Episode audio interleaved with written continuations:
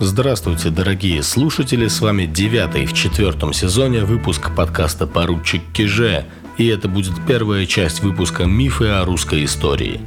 Я слышал хорошие отзывы о предыдущем выпуске, где мы развенчивали ложные цитаты.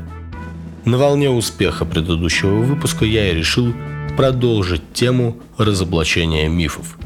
Однако, далеко не все из них окажутся ложными – так случилось с историей о том, что Иван Грозный убил своего сына и наследника престола Ивана Ивановича. Эта история была широко популяризирована в русском народе в 1885 году, когда была выставлена картина Ильи Репина «Иван Грозный и сын его Иван» 16 ноября 1581 года – Известности картине добавили многочисленные скандалы. Сначала она была запрещена цензурой, через три месяца после этого разрешена, а затем дважды стала объектом вандализма в 1913 и спустя 105 лет в 2018 годах.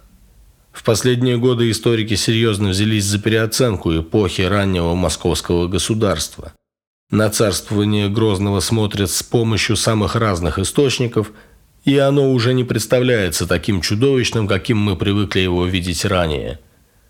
Возможно, о Грозном мы еще будем говорить подробнее, но в данном случае нужно сказать, что вместе с развенчанием его образа как злодея, многие пытаются доказать, что сведения об убийстве сына – полная ложь и клевета. С этими утверждениями нельзя согласиться. Сергей Шокарев, один из учеников великого историка Сигурда Оттовича Шмидта – подробно изучил вопрос возможного убийства Иваном своего сына. Вот к каким выводам он пришел. Существуют разные, независящие друг от друга русские источники, сообщающие о возможном убийстве Иваном своего сына. Это Мазуринский летописец, Псковская третья летопись, Латухинская степенная книга, хронограф 1617 года и временник дьяка Ивана Тимофеева – они повторяют, что сын погиб по вине отца и от его посоха. Некоторые говорят, что жизнь его угасла от удара руки отца, за то, что он хотел удержать отца от некоего неблаговидного поступка. Пишет, к примеру, дьяк Иван Тимофеев, весьма информированный о частной жизни московского двора. Еще один источник – это запись во вкладной книге Троицы Сергиева монастыря – Согласно этой записи, 6 января 1583 года, через год с небольшим после смерти сына, Иван Васильевич приехал в Троице Сергиеву Лавру. Царь просил учредить по его сыну особое поминовение, установил регулярный денежный вклад в память о сыне – Цитируя и о том поминанье о царевиче Иване, плакал и рыдал, и умолял царь-государь, шесть поклонов в землю положил со слезами и рыданием. При этом свою просьбу царь оставил в тайне от архимандрита Троицы Сергиевой Лавры Ионы. Иоанн Васильевич говорил секретно с Келларем и одним из старцев. Все это указывает на то, что смерть царевича сопровождалась горестными обстоятельствами – и царь еще спустя год с лишним очень сильно переживал и, безусловно, каялся. История убийства Грозным сына рассказана наиболее подробно Антонио Пассивино в его сочинениях о Москве. Пассивино был посланцем Папы Римского в Москву, высокообразованным богословом и иезуитом, который отправился к царю с целью склонить его к союзу с папским престолом – Царь сначала не отвергал планов папы, но лишь до заключения Ямзапольского перемирия между Москвой и Польшей в феврале 1582 года. Подписанию этого мира помог Пассивина, надеясь, что этим склоняет царя к союзу с папой. Но после заключения мира все просьбы папы были отклонены. В феврале 1582 года Пассивина снова был в Москве, где его принял царь. При этом царь и весь двор носили траур по царевичу Ивану, умершему в ноябре или декабре 1581 года. Сведения о смерти царевича Пассивина, который отсутствовал в тот момент в Москве, получил от своего знакомого пастора Дреноцкого, который оставался в городе. Цитирую записки Пассивина. Третья жена сына Ивана как-то лежала на скамье, одетая в нижнее платье, так как была беременна и не думала, что к ней кто-нибудь войдет. Неожиданно ее посетил великий князь Московский. Она тотчас поднялась ему навстречу, но его уже невозможно было успокоить. Князь ударил ее по лицу, а затем так избил своим посохом, бывшим при нем, что на следующую ночь она выкинула мальчика. В это время к отцу вбежал сын Иван и стал просить не избивать его супруги, но этим только обратил на себя гнев и удары отца. Он был очень тяжело ранен в голову, почти в висок этим же самым посохом. Далее Пассивина пишет, что царь впал в ужас, вызвал лекарей, но было поздно. Сын скончался на пятый день после удара. Принято считать, что ссора произошла 14 ноября, а скончался Иван Иванович 19 ноября 1581 года. Что в этой истории подтверждается другими источниками. Мы уже поняли, что и русские, и пассивина упоминают об орудии удара – посохе. Из других источников известно, что царь Иван действительно использовал свой посох как оружие, многих им бил и даже наносил удары его острым концом. Современник царя Давид Бельский писал, что ссоры царя с сыном были частыми, и Иван неоднократно охаживал наследника палкой. О гневе Грозного на сына упоминают, кстати, и известные этнографам народные песни о царе Иване. Как подытоживает Сергей Шокарев, картина вырисовывается однозначная. Царевич погиб от руки отца. В этот момент принято вспоминать о химическом анализе и исторической экспертизе останков Ивана Грозного и его сына. Но и там нет точного опровержения. От черепа Ивана Ивановича осталась только нижняя челюсть. Оценить состояние его виска нет возможности. Но к останкам можно поставить другой вопрос. Что если Иван Иванович был отравлен, а его смерть от отравления злые языки представили как результат ссоры с отцом? Что если это была одна из обычных ссор, но наследник уже был болен и умер от отравления – по идее, останки должны показать смертельные дозы ядов. Но это не так. Останки Ивана Грозного и его сына содержат мышьяк и ртуть. Мышьяка недостаточно для отравления. Ртути по максимуму 1,3 мг на 100 грамм массы останков. Вот заключение экспертов – Повышенное количество ртути, обнаруженное в останках Ивана Грозного и Ивана Ивановича, может быть обусловлено применением ртуть содержащих препаратов с лечебной целью. То же время обнаруженное количество ртути не позволяет полностью исключить возможность острого или хронического отравления ее препаратами. Для сравнения, первая жена Ивана III, Мария Борисовна, считается отравленной – в ее коленной чашечке содержание ртути 1,5 мг, чуть меньше, чем у Ивана и его сына. Первая жена Ивана Грозного, Анастасия Романовна, широко считается, что она была отравлена. В ее волосах 4,8 мг ртути, в три раза больше, чем в останках Ивана и действительно летальная доза. Но от Ивана не осталось волос – а в костях Анастасии ртути всего 0,3 мг на 100 грамм останков. В общем, тут ясности нет и не будет. Подытоживая, как бы не хотели многие выставить это наветом латинянской пропаганды, Известия о смертельном ударе, который нанес Иван своему сыну, отражены не только у Пассивина, но и в русских источниках, в контексте которых самым существенным является свидетельство вкладной книги Троицы Сергиевой Лавры. Оно подтверждает и другие известия о том, что царь сокрушался и страдал из-за смерти своего сына. Вероятнее всего, картина Репина правдива, и убийство царевича не миф.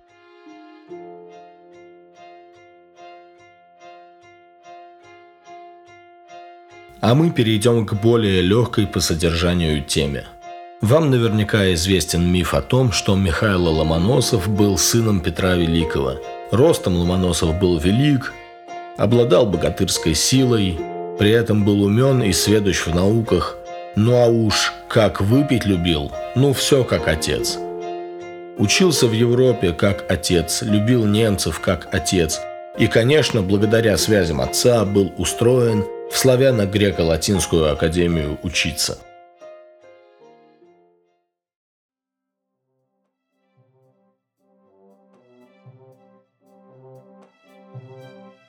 Немцев Ломоносов ненавидел. Он дрался с соседом немцем. Дрался с Шумахером, секретарем Академии наук.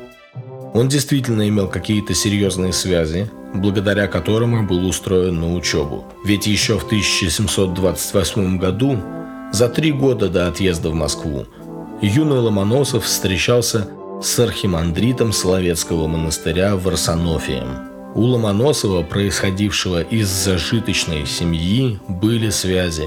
А сыном Петра он не мог быть, потому что всю осень 1710 и первые месяцы 1711 года, то есть тогда, когда Ломоносов должен был быть зачат, в этот период Петр Великий, согласно множеству независящих друг от друга документов, находился в Петербурге и Москве – а в Архангелогородскую губернию, откуда был родом Ломоносов, даже не наведывался. Легенда об отцовстве Петра появилась из опубликованных в 20 веке мемуаров моряка Василия Карельского. Ранее упоминания о ней не встречалось. В XVIII веке в русском обществе была более популярна другая легенда – о том, что сыном императора был полководец Петр Александрович Румянцев-Задунайский, родившийся 15 января 1725 года, за две недели до смерти Петра. Этот слух имел более серьезное основание. Мать Румянцева, Мария Матвеева, была известна как метресса императора – а отец Румянцева в момент рождения сына уже целый год как был в Турции, куда его отправил, собственно, император. Впрочем, был ли полководец и вправду незаконно рожденным сыном Петра I, средств узнать нет. С именем Петра связаны много других легенд, но все они очень просто опровергаются. Если же я, по вашему мнению, что-то забыл – Напишите мне об этом в комментариях к каналу моего подкаста в Телеграме. Из всех мифов о Петровском времени я считаю самым распространенным миф о том, что любимое детище Петра, Санкт-Петербург, был фактически построен на костях сотен тысяч крестьян, погибших от невыносимых условий труда. Так вот, это неправда. Почему, доказала петербургский историк Екатерина Андреева. Откуда вообще пошли известия о том, что на строительстве Петербурга была массовая смертность? Первым об этом в 1710 году написал датский посланник при русском дворе Юст Юль, к воспоминаниям которого о Петре мы уже обращались в нашем подкасте о личности императора. Проблема здесь в том, что воспоминания Юлия отличаются высокой достоверностью во многих местах, он неоднократно общался лично с Петром, и поэтому его мемуарам принято доверять. Так вот, как говорят, пишет Юст Юль, при сооружении Петербургской крепости, то есть летом-осенью 1703 года, погибло 60 тысяч человек, а при строительстве зимой 1703-1704 годов Кронштадта более 40 тысяч – то есть более 100 тысяч человек только за первый год.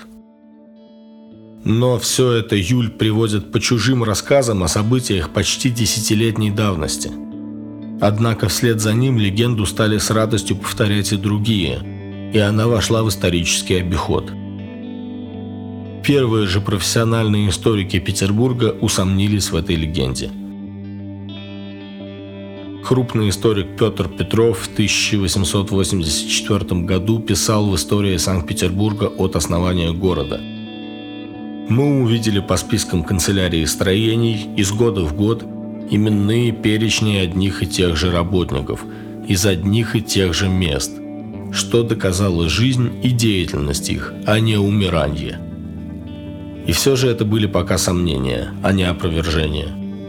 Екатерина Андреева решила выяснить, какова была смертность работников на строительстве Петербурга по сравнению с другими строительными объектами той эпохи.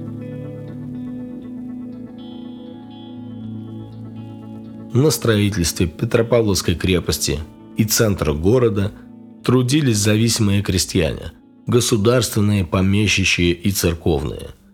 В морозы работы, вопреки распространенным мифам, не велись, так как не было средств против обледенения конструкций, реагентов, тепловых пушек и прочего – Сезон обычно был с 25 марта по 25 сентября. Работников присылали посменно на 2-3 месяца. За 1704-1712 года работников было менее 200 тысяч. Кроме них были более квалифицированные мастеровые, примерно 12 тысяч, и около 20 тысяч солдат. Общую цифру реально строивших Петербург в эти года Андреева определяет в 227 тысяч человек. Специальных ведомостей по количеству умерших не сохранилось, если они и велись. Но Андреева нашла множество косвенных данных, столь подробных и сложных, что объяснять их здесь бессмысленно.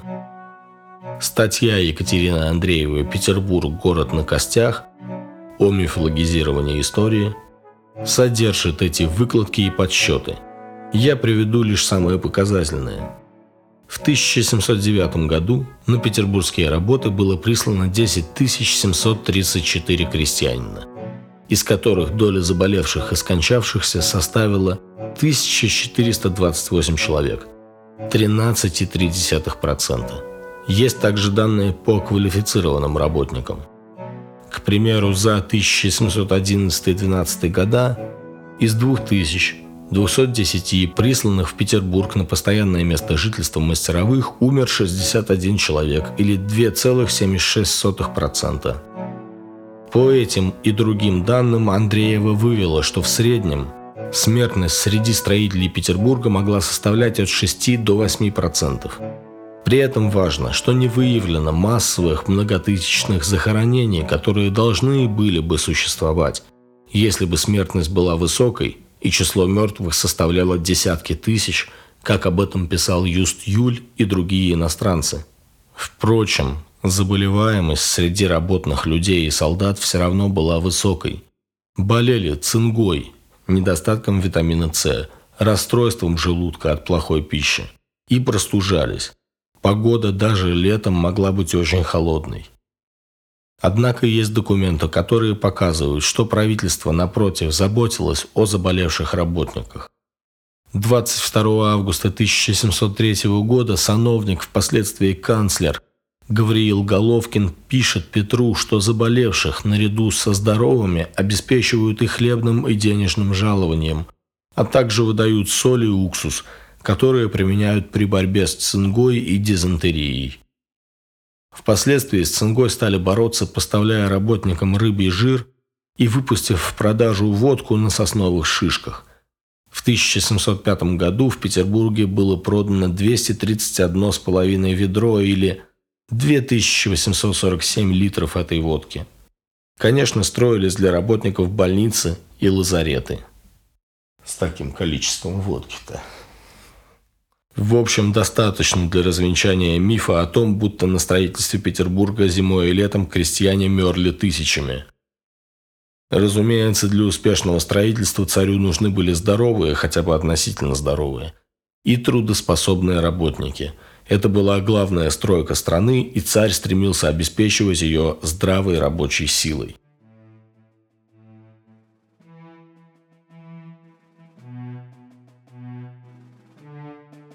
На этом мы заканчиваем первую часть подкаста о мифах российской истории. И если вам понравилось, ждите вторую часть в самом скором времени. О ней я сообщу в телеграм-канале нашего подкаста.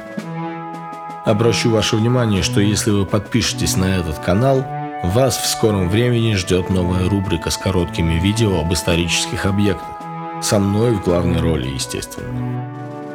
Поддержать это дело вы можете донатами на платформе Boosty, и я не устану благодарить всех, кто меня уже поддерживает. А во второй части этого выпуска я объясню, почему потемкинские деревни это просто фразеологизм, а не реальность. Мы поговорим с вами о том, правда ли Павел I предсказал свою смерть.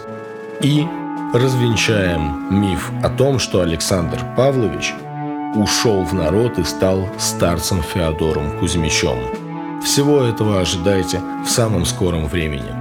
С вами был я, Георгий Манаев. Это был девятый выпуск четвертого сезона. И до следующей встречи, милостивые государи и государыни.